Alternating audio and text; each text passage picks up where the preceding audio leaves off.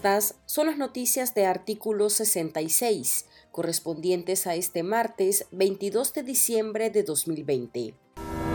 La Ley de Defensa de los Derechos del Pueblo a la Independencia, la Soberanía y Autodeterminación para la Paz, que intenta vetar la candidatura de la oposición política del país, entró en vigencia este martes al ser publicada en la Gaceta Diario Oficial, un día después de su aprobación en la Asamblea Nacional, dominada por el partido gobernante. La iniciativa fue enviada el 18 de diciembre por los operadores del presidente Daniel Ortega y fue incluida en agenda a lo inmediato por los diputados en una movida para concretar las ansias del Ejecutivo de apartar del frente a toda competencia de cara al amago de las elecciones de noviembre de 2021 bajo el argumento de considerarlo traidor de la patria, terrorista, golpista, financiador del terrorismo y o quien celebre sanciones contra el régimen.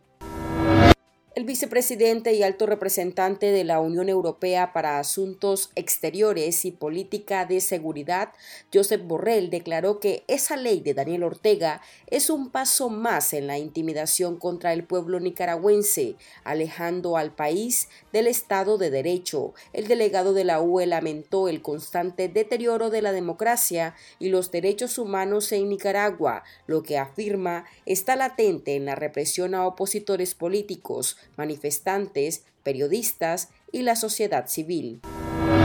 La OEA también rechazó esa ley aprobada el 21 de diciembre por la aplanadora de diputados orteguistas, con la que prácticamente dejan fuera de juego a los opositores al inhibirlos de optar a cargos públicos. La entidad internacional califica la norma como un atentado a los derechos fundamentales consagrados en los instrumentos internacionales de derechos humanos. La OEA llama a Ortega a derogar la ley para lograr una salida positiva a la crisis social que vive la nación. Igualmente, insta a entablar un diálogo con los diversos actores políticos y sociales de cara a emprender reformas electorales.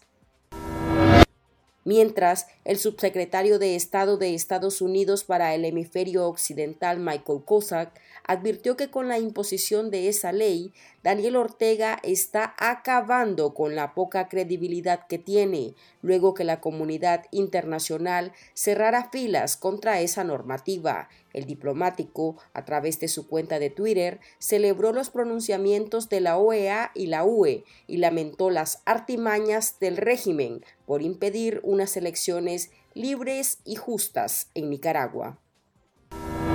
Estas han sido las noticias de artículo 66. Para esta y otras informaciones, visite nuestro sitio web www.articulo66.com.